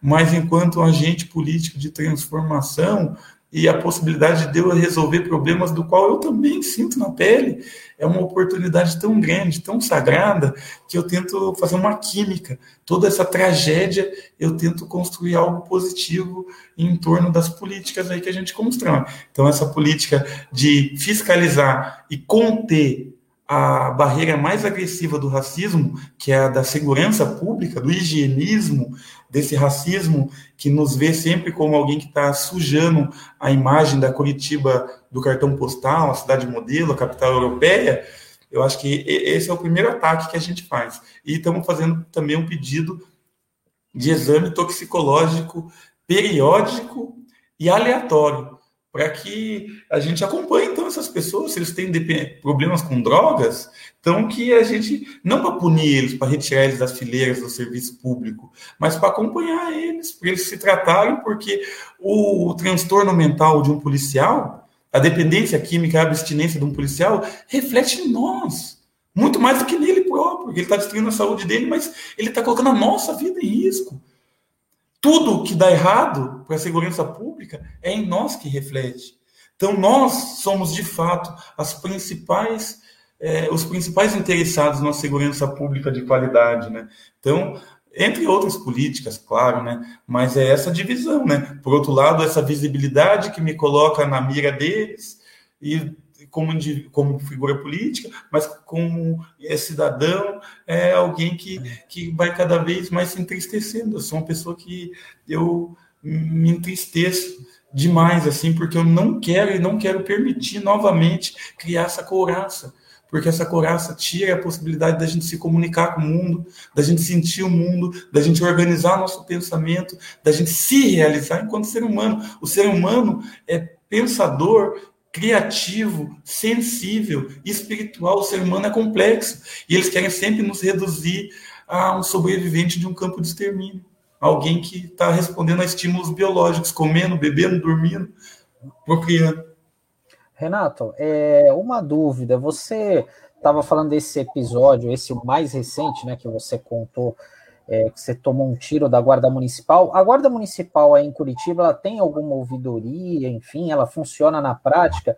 E também queria saber de como que é a ouvidoria da, das polícias aí no Paraná, né? Enfim, que eu imagino que esses teus relatos, isso que ocorreu com você, você tenha denunciado, tenha falado, e o que que é, isso resultou na prática, né? Mudou alguma coisa? Tem mudado? Enfim, é, seria importante você falar sobre isso. Olha, pra você ter uma ideia, quando eu tomei o tiro da Guarda Municipal, foi algo absolutamente violento. A praça toda, a praça estava lotada, a praça toda começou a vaiar, a galera começou a se revoltar com a, com a Guarda Municipal. Tem duas câmeras de Globo na praça que servem quando eles necessitam para fazer prisões de pessoas, usuário de droga, brigas, conflitos, etc. Sempre serviu, sempre serve. São câmeras de alta tecnologia, inclusive hoje de reconhecimento facial. Mas, quando eu pedi o vídeo das duas câmeras que tem na praça, sabe o que, que eles disseram? Que coincidentemente naquele dia, e exclusivamente naquele dia, as duas câmeras estavam estragadas. E até hoje eu não consegui as imagens dessas câmeras, porque elas são monitoradas pela própria Guarda Municipal. Mais que isso, mais que isso, que é um embrólio, né? O cara que até então era o, o responsável pelo monitoramento da cidade, e que controlava as câmeras de forma geral, é marido de uma vereadora, Fabiane Rosa. Essa vereadora, se colocar no Google e vai ver, foi presa dentro do gabinete dela. Rachadinha, esquemas de corrupção, envolvendo o marido dela, inclusive. Quando pegaram o celular dela e as coisas dela, o Ministério Público pegou, viram conversas dele mandando fotos dela saindo do shopping, no celular na mão, e ele mandando foto da, da, da tela do computador. O que está fazendo? Está falando com quem? Ah, de novo na academia? Ah, o cara controlando ela, todos os passos dela pela cidade, a partir das câmeras. E esse cara, por ser companheiro dela, é que ele ganhou esse cargo. Porque ela era integrante da base de apoio do prefeito Rafael Greca. E o prefeito Rafael Greca deu esse cargo comissionado para ele. Salvo engano, ele ainda trabalha lá.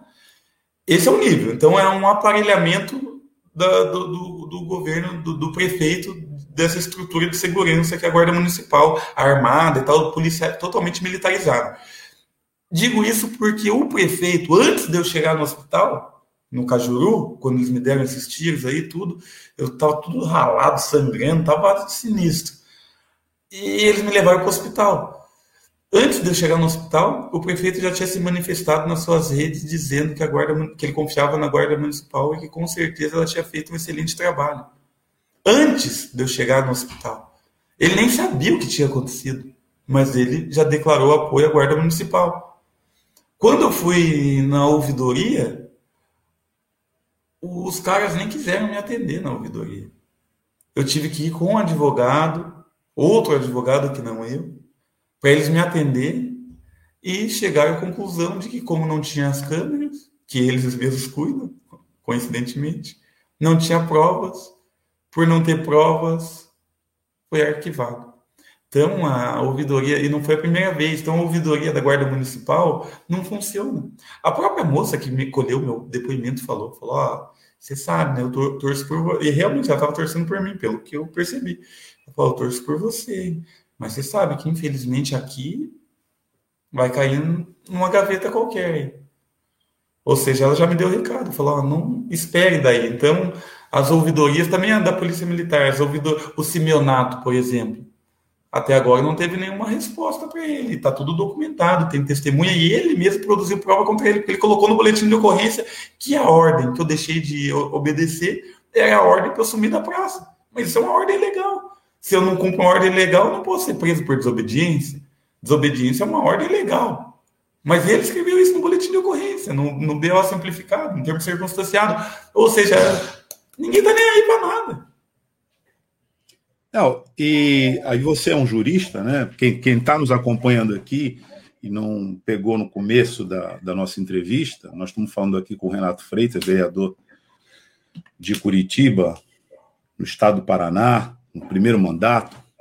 É, e a gente está conversando porque hoje o, o, Renato é uma figura, uma referência é, nacional por episódios vividos por ele, por reação também dele a esse episódio e das instituições que, como a OAB, no Paraná, né, que é, fizeram questão de é, pautar desagravos a essas reações. Bem, o Renato, que é um jovem, como todo jovem, é, vive em torno das coisas que são é, da vida e de congraçamento e tal. Nós estamos aqui registrando é, passagens que são efetivamente dramáticas, aliás, a nossa interação é, demonstrou né, as duas coisas, né? Uma entrevista dolorosa, mas necessária. Mas, assim, dizer que é, quando ele foi, numa dessas abordagens, foi preso, ele estava jogando basquete estava vivendo a alegria com os amigos. E, é, e várias vezes depoi, o depoimento aqui do, do, do, Renato foi de que, bom, não vão levar o meu dia, eu quero viver o meu dia, o meu dia é meu, né? Então a, a felicidade, né, o compromisso de ser feliz é um compromisso é, que faz parte, a gente vê, né, do cotidiano do Renato, como de todos nós.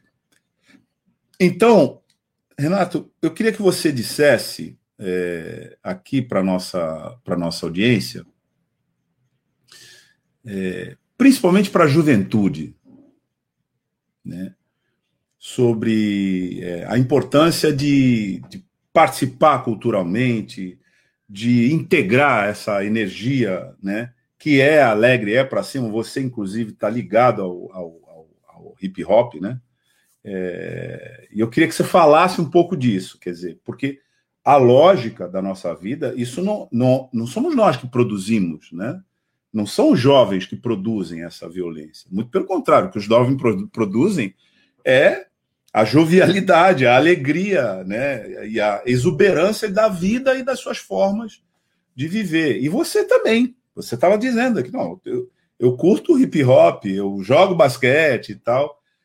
E eu queria que você falasse é, para essa galera né, da, da que está nos acompanhando aqui também, da juventude, né, a importância de curtir essas coisas, de viver a vida, de ser feliz mas consciente né, de que a felicidade muitas vezes precisa ser defendida.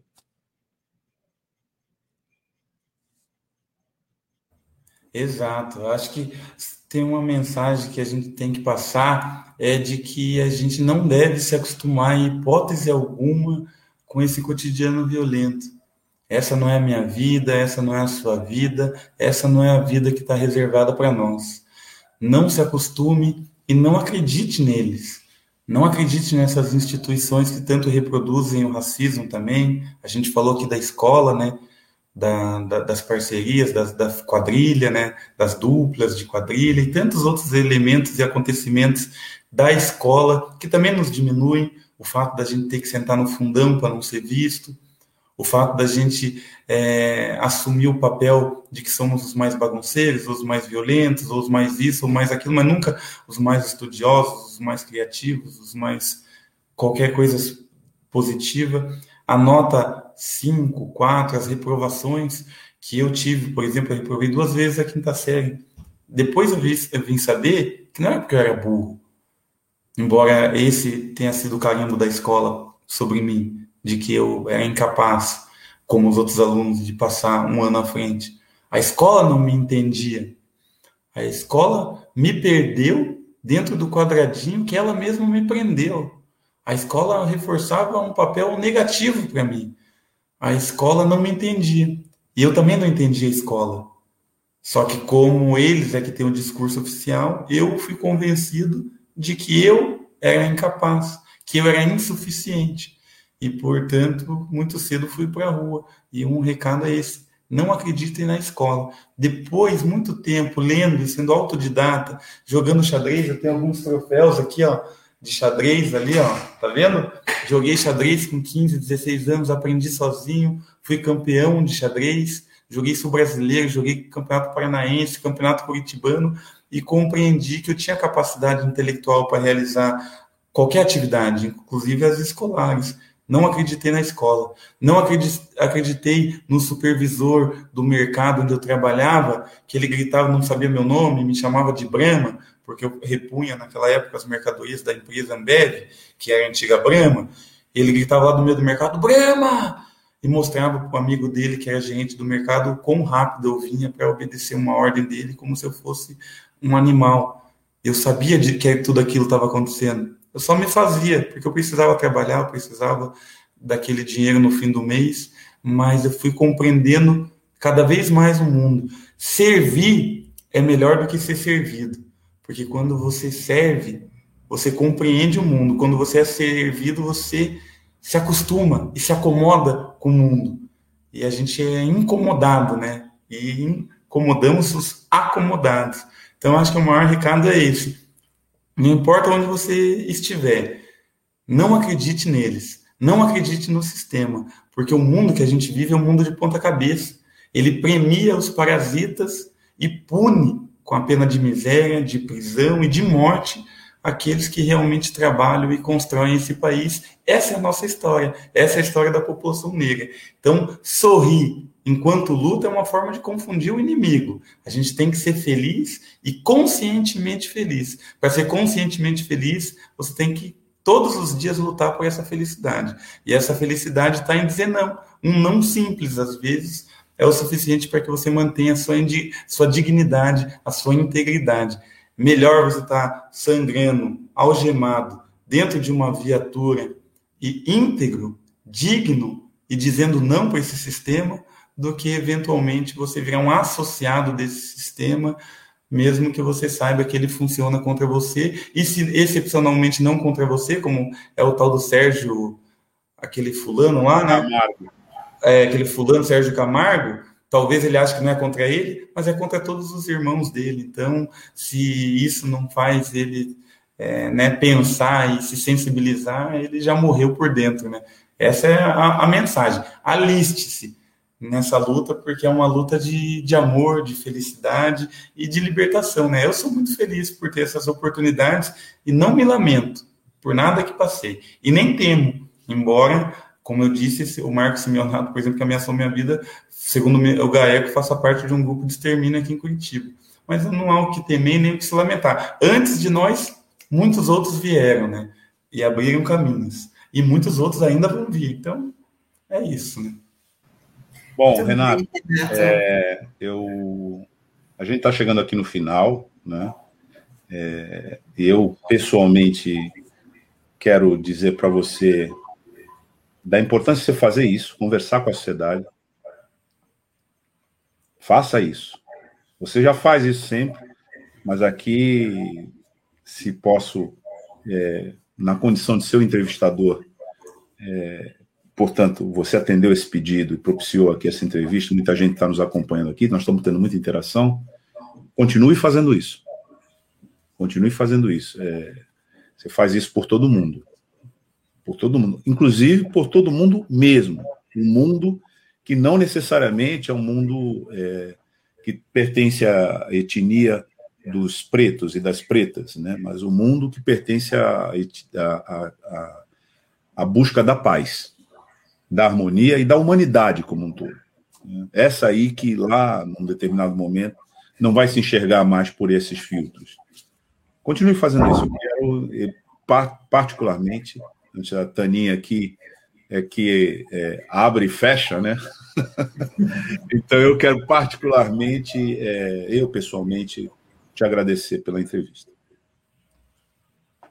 Muito obrigada, viu, Renato? Foi muito, assim, particularmente para mim foi emocionante, embora não seja uma história inédita, né, a sua, porque infelizmente no Brasil a gente tem várias histórias, né, assim, mas não deixa de emocionar e de revoltar também, mas é que nem você falou, é, vamos trazer essa, usar a energia dessa, dessa revolta para se somar aí nessa, nessa luta por mais políticas públicas, né, para não acontecer casos que nem esse, que é o que a gente espera.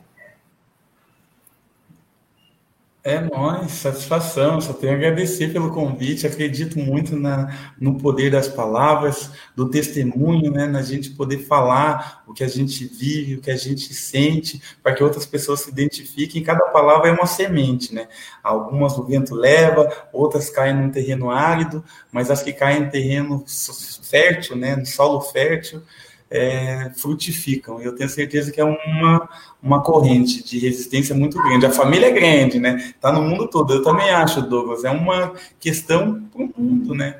Eu acho que todos perdem, né? Todos perdem. Então, uma questão é, para o mundo aí. Espero que as nossas experiências, as nossas lutas aí sejam também, de alguma forma, um bom exemplo, um bom espelho aí para quem está nos assistindo e para quem realmente se engaja aí na, na luta pela transformação dessa realidade tão triste que é a do racismo e do genocídio e da violência que o Estado brasileiro pratica contra nós todos os dias e que, por ser todos os dias, infelizmente, naturalizou. Obrigada, viu, Renato? Renato, você parece que você tem 23 anos. Eu ia comentar isso. Você falou que tem 37, mas a sua carinha é de 23, 22, 23. A carinha de um menino mesmo. Tá bom? Tchau, tchau. Tchau, Renato. Tchau, Renato. Valeu. A gente já encerra a nossa participação aqui de hoje, né? Nosso Manhã RBA Litoral. Tem algumas interações que a gente já vai ler aqui. A Isabel Nascimento fala: Douglas, obrigada por trazer o Renato nessa entrevista tão construtiva. O Augusto, Augusta França fala: Renato, você é incrível, um orgulho para todos e todas nós. Muito bem. Ana Lúcia Santos, a luta ainda será longa, bela entrevista, parabéns ao programa. Bom dia, Ana Lúcia. Rosa, a Rosa Neoft fala parabéns, Renato. Tá gente aí curtindo essa entrevista. A, e a Ana Lúcia volta fala, fala, né? Isso mesmo, Renato, parabéns por sua fortaleza. A, a lua, a luta é longa. Bom, vamos encerrar nosso manhã RBA de hoje, desta quarta-feira, 14 de julho. Né? Lembrando que tem uma reprise no, no, no, nosso aplicativo da, dessa entrevista. Quem não assistiu por completo, ela é reprisada às 19 horas. E esse conteúdo está nas nossas plataformas, tanto no Facebook quanto no YouTube. Então, vale a pena ir lá, dar um like, curtir nosso, nossa programação, compartilhar, né, para a gente estar tá aumentando aí essa interação. Queria agradecer aí a participação e a interação dos nossos internautas com essa entrevista do, do, do Renato de Freitas e dar um bom dia e dizer que a gente volta amanhã. E você que ainda não é membro do nosso canal, que ainda não assinou, inscreva-se no, na RBA Litoral Web Rádio. É importante para a gente, é importante que a gente é, alcance cada vez mais pessoas, porque isso, é, na nossa convicção, é, garante a diversidade, né, que é o, o oxigênio da sociedade democrática. Inscreva-se no nosso canal, ative lá o sininho, acompanhe a nossa programação. A gente vai ficando por aqui e eu também, né? Vou dando um tchau aqui, né? Deixando, passando essa bola para o Sandro para ele encerrar o nosso jornal. Sandro Tadeu. É isso aí, pessoal. Como o Douglas falou, a Tânia, é importante vocês curtirem. Esses comentários ajudam a dar visibilidade aqui para o nosso programa, aqui no Facebook, no YouTube. E também é, uma entrevista como hoje, né? Foi, foi muito interessante é, do Renato, da experiência dele, do relato, como a própria Tânia falou, né? Não é novidade para ninguém, mas a gente sempre fica sensibilizado quando ouve isso de alguém, né? É, enfim, é, não tem como não mexer com a gente. Então, você também aproveite, é, compartilhe com seus amigos pelo WhatsApp também, copie o link, mande, faça recomendação, porque isso é muito importante aqui para a gente, né? Para dar visibilidade ao nosso trabalho e a e até para a gente enriquecer essa troca que é tão bacana com a nossa audiência, com os comentários, com as interações ao longo do programa. É isso, pessoal. Até amanhã. Tchau.